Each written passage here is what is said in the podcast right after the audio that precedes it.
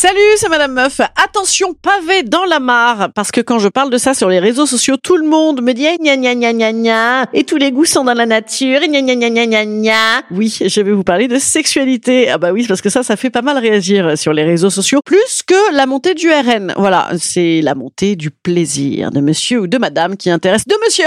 oui, de monsieur. Surtout, pardon, bien sûr. Eh bien, je vais parler de ces légendes urbaines qui continuent à circuler sur nos sexualités, alors même euh, qu'on pensait qu'on on avait été éduqué euh, sexuellement, mais non Alors même que, bien évidemment, la société continue à définir ce qui serait censé nous procurer du plaisir et comment ce serait bien ou pas. C'est quand même marrant de, de, parler de ça en 2023, euh, alors qu'on parle toujours hein, de la nécessité d'une vraie éducation sexuelle, ben encore aujourd'hui, hein, qui est complètement d'actu et complètement ben, à la rue, toujours et encore. Alors même que les féministes, elles dénoncent depuis des décennies hein, la, la, construction sociale du plaisir, qui est quand même plutôt défavorable à celui des femmes, hein, bien sûr. Et eh ben malgré tout, on continue à se traîner ces mythes, ces légendes urbaines. Oui, non pas les mythes, les animaux. Non. oh non, ça n'a aucun rapport. Donc on va regarder un petit peu du côté féminin et du côté masculin. Et eh bien quels sont ces trucs qu'on dit que ce serait vrai sur nos sexualités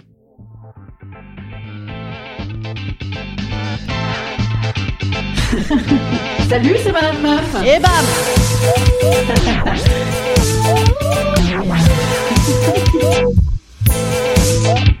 Et bam C'est Madame Meuf.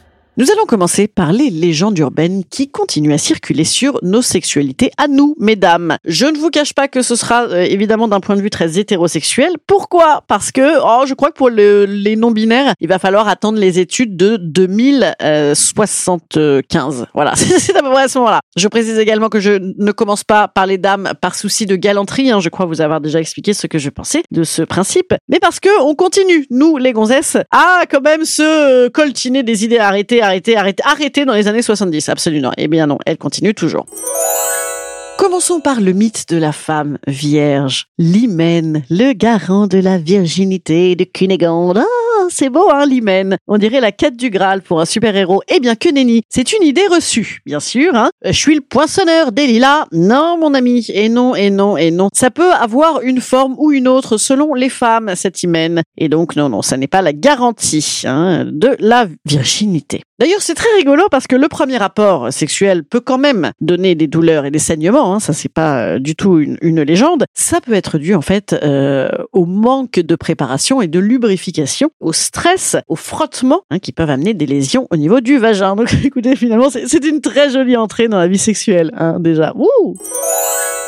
Deuxième mythe, le désir sexuel des femmes est très très différent de celui des hommes. Alors ça, ça vient de nos années sous perfusion de les hommes viennent de Mars et les femmes de Vénus. Expression ô combien ringarde hein, pour nous rappeler que les hommes sont forts en sport les femmes sont fortes en couture. Les hommes feront médecin, les femmes feront aide-soignante. Et quand bien même les hommes et les femmes feraient médecine, ce serait quand même très bien que la femme puisse se mettre un petit peu à temps partiel pour élever ses gamins. Ces présupposés naturalistes et différentialistes, hérités notamment de la psychanalyse, Hein, qui euh, sous-tendent que la sexualité masculine, elle est incroyablement pulsionnelle, hein, avec un désir incommensurable, et que la sexualité féminine, eh bien, elle est perçue comme très affective, oh là là, tellement différente. Puis en plus, elle a, elle a ses humeurs. Hein. Oui, bah c'est bon que c'est du bullshit. Hein. Euh, bah écoutez, je sais pas les amis, parlez avec vos meufs, demandez-leur. Troisième préjugé sexuel violemment sexiste, le point du mari. Oh, extraordinaire, monsieur se mettrait à la couture. Non, bien sûr. Non, non, non, non. Tu te dis, toi, le point du mari, qu'est-ce que c'est que cette affaire? C'est une pratique moyenâgeuse, ça n'existe plus. Eh bien, si, en fait. Hein. Et la plupart du temps, ça se fait sans l'accord de la principale intéressée. Donc, le point du mari, c'est post-accouchement. En fait, euh, ben, on va te recoudre un peu plus serré. Pourquoi? Parce que c'est mieux pour euh, la pratique sexuelle, apparemment, euh, de monsieur après. pratique donc clandestine, hein, puisqu'on ne t'a pas demandé ton avis, qui peut entraîner pour toi, la femme, de vives douleurs, hein, de cicatrisation, voire une perte totale de tes repères dans ton plaisir. Ça s'appelle juste une violence, une violence sexuelle. Mais ça peut encore exister. Et c'est corrélé avec cette quatrième légende. Attention, hein, faudrait pas avoir un vagin trop large, trop lâche. Ah ben bien sûr, hein, si t'as eu plusieurs mecs ou si tu as accouché. Attention, c'est quand même ça une recherche multi multi tapée sur Google, un truc de ouf. On a quand même des Instagrammeuses hein, qui font de la chirurgie plastique euh, en se targuant d'avoir des vagins d'enfants de 12 ans. C'est un monde dystopique, ce que je vous raconte pas du tout. Non, non, c'était cette année ou il y a quelques mois en France, absolument. On est toujours dans ce mythe de le vagin serré. Eh bien, c'est la pureté féminine, hein. c'est-à-dire oh bah, l'abstinence, la virginité, la jeunesse, voire l'enfance. Oh, comme c'est chouette. Hein. Ça, vous êtes encore avec moi, vous n'avez pas encore euh, des hauts le cœur. Alors, juste pour mémoire, nous n'avons pas de vagin à mémoire de forme. Ce qui est, dommage, ce serait très rigolo. Ah oui, ça c'était Jean-Pierre, ça c'était Gontran. Non, voilà, en fait, comme un pénis en érection, tu vois, qui revient à la normale, ou une bouche qui sourit, qui mange, qui hurle, et qui revient à la normale, et eh bien le vagin également. Voilà. En fait, cette histoire de mini-vagin, c'est pour toujours les sensations de monsieur. Écoute, moi, je recommande à monsieur une petite canette à branlette, là. Voilà, achète-toi ça, ou serre tes mains tout seul très fort, et puis achète-toi, tu vois, c'est bien déjà. Sachant qu'en vrai, euh, c'est assez adapté finalement, les formats euh, pénis-vagin. On y reviendra plus tard. Cinquième mythe, ah là là, et toutes ces femmes frigides, hein. Oui, Entendez par là les femmes qui n'ont pas d'orgasme vaginal. Par contre, pour cette histoire de clitoris, vous savez, qui nous procurerait plus de plaisir, à nous les femmes, en tout cas au moins à deux tiers d'entre nous, eh bien ce n'est pas tout neuf tout ça. La première publication d'un article sur ce sujet-là, c'était Anne Coate, Coate, Coate, je suis désolée madame, je ne sais pas comment on prononce, qui avait écrit Le mythe de l'orgasme vaginal. C'était en 1968, voilà. Et en, en remettant en question justement la pensée dominante sur la sexualité des femmes au service du plaisir des hommes. Mais alors ça veut dire quoi réhabiliter le déjà à cette époque-là, ça veut dire que en fait l'homme il est relégué comme euh, sexuellement facultatif. Eh bien oui, comment on va faire si on n'a plus besoin de pénis? Et donc c'est une vraie menace bien sûr pour l'institution hétérosexuelle et le papa absolument. Heureusement, messieurs, vous n'êtes pas en reste sur les mythes. Vous aussi, vous avez le droit. Hein. Oh là là, mais bien sûr, à la petite pression, à la petite pression qui va bien. On voit ça après la publicité, la réclame. Et oui, comme on parle de sujet, j'ai l'impression d'être dans les années 60, j'ai décidé de dire réclame. À tout de suite. Alors, alors, à votre avis, ça va être quoi les légendes urbaines sur la sexualité de ces messieurs? Ça va être sur la fragilité, peut-être, ou sur la pression qu'ils peuvent subir, ou sur l'alternance du désir. Hein euh, bah oui, chez les hommes aussi. Ah non, non, pardon, excusez-moi, bien sûr, c'est sur la force, la puissance de la verge, la verge avec un V majuscule. Ça m'étonne d'ailleurs qu'on n'ait pas encore sorti un, je sais super héros. Comment euh, on pourrait l'appeler euh, Vergigo Yeah. Mythe numéro 1 pour vous, messieurs, la taille du pénis moyen, c'est 17 cm. Point, point, point, point. Non, les gars, c'est 12 à 13 cm en érection. Et il semblerait que, euh, d'ailleurs, pour 80% des femmes euh, hétérosexuelles qui pratiquent le pénis, eh bien, elles en soient euh, ravies de la taille, quelle qu'elle soit. oui. Ah, et aussi, ça va avec, hein, bien sûr, homme fort, pénis merveilleux. Eh bien, ça va avec ces espèces de légendes urbaines, vous savez, sur le rapport entre la taille du pénis et une autre partie de l'anatomie, genre la taille des pieds. Hein, le, oh, le mec, il fait du 40 la taille des mains, l'espacement entre les phalanges, le nez, les oreilles. Écoute, non, ça fait ça fait beaucoup hein, quand même. Si si, si, si tout ça était en relation, t'imagines le mec, euh, il est en 16 neuvième quoi. Tout, tout est corrélé. Donc non, voilà, non non plus, ça n'existe pas ça.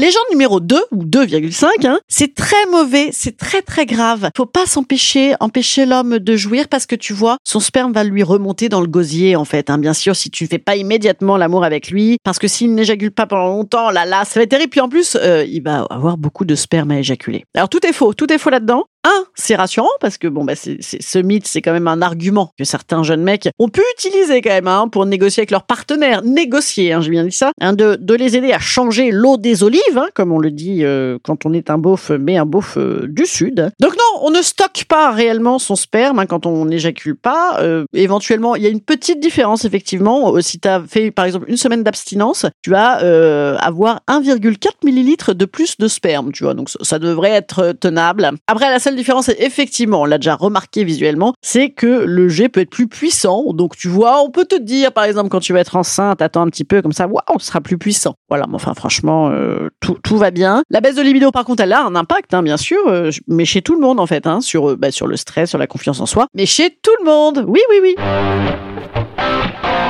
Mythe numéro 3. Les hommes plus jeunes vont éjaculer plus tôt que les autres. Tu sais, ah, il va pas durer, il est jeune. Et aussi, on peut avoir une, une érection quand on est mort. Oui. j'ai lu ça, incroyable. Géniale idée, bien sûr. Hein, euh, eh bien oui, ah là là, quel gaillard, quel gaillard, hein, avec l'expérience, bien sûr. Hein. Ce super héros va émerger, il va être très fort, il va faire une sexualité incroyable pendant des heures, à tel point, à tel point que même au-delà de la mort, il va percer le sol, peut-être. Non, bien sûr. Euh, il faut savoir que les troubles d'éjaculation précoce, par exemple, euh, donc euh, il est jeune, il va y arriver moins longtemps. Non, en fait, ça peut exister chez les jeunes et chez les moins jeunes. Après, il peut y avoir la pression. C'est peut-être plutôt des données un peu psychologiques à prendre en, en compte. Hein. Et physiologiquement, par contre, évidemment que euh, la bandaison, je ne sais pas comment on le dit officiellement, ça évolue. Oui, physiologiquement, oui. Ah bah oui, mais, nous aussi, physiologiquement, on a des, des évolutions avec l'âge, tu vois. Donc écoute, c'est pareil pour tout le monde. C'est bien de voir des trucs sur des pieds d'égalité parfois, hein, c'est chouette.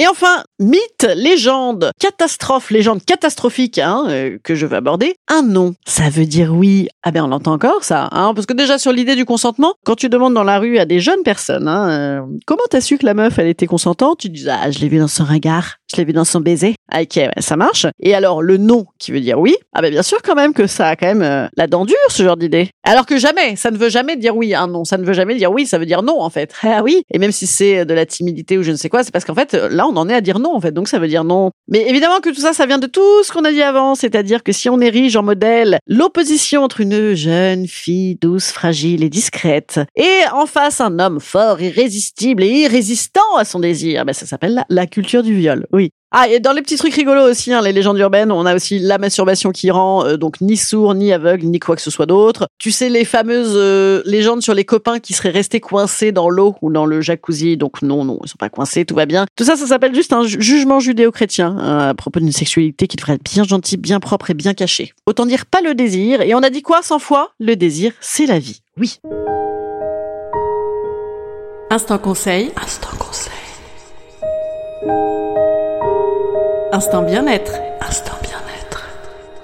Je nous conseille tous ensemble, tous ensemble, de sortir de cette idée du joli corps féminin qui serait très jeune, voire enfant, hein, qui n'occuperait pas trop d'espace, qui serait bien souriant et dans la négation. Voilà. hein. Et je nous conseille à nous, les féministes sorcières poilues, grosses ou à moitié nues, eh bien, de, de ben, continuer à assumer tout ça. Je conseille également à nos amis du corps médical, que pour certains je fréquente de près, d'arrêter de continuer à penser la sexualité des femmes uniquement dans une perspective de reproduction ou de maîtrise de la fertilité. Voilà, hein, il faut savoir quand même que les femmes, on ne les accompagne pas du tout dans leur plaisir. hein. Alors même que la gynécologie est quand même souvent pratiquée par des femmes, mais elle n'est pas toujours pratiquée par des féministes et certainement pas pratiquée pour les femmes. Heureusement, les luttes féministes continuent. Il faudrait que la recherche scientifique continue aussi, hein, même, même si on s'en bat un peu les steaks quand même quand il s'agit de gonzesses. Et puis là, je viens de parler de sexualité dans tous les sens, et il y a aussi cette idée qu'il est possible de ne pas en avoir de sexualité, hein, et que les nouvelles injonctions aujourd'hui au grand plaisir sexuel permanent comme une réalisation de soi, c'est encore un autre problème, hein, dont on parlera, on en a déjà parlé, mais on en reparlera. Je vous bise les amigos, je vous dis que je vous ai dit que je reprenais mon spectacle à partir de ce soir, 21h, je joue le mardi à 21h désormais à la nouvelle scène, et je suis euh, à nouveau mardi prochain à la nouvelle scène, et toute la semaine prochaine je joue à Lyon. Oui mes amigos, venez voir à Lyon, venez, venez, je reste 4 jours, on a le temps de se voir, bise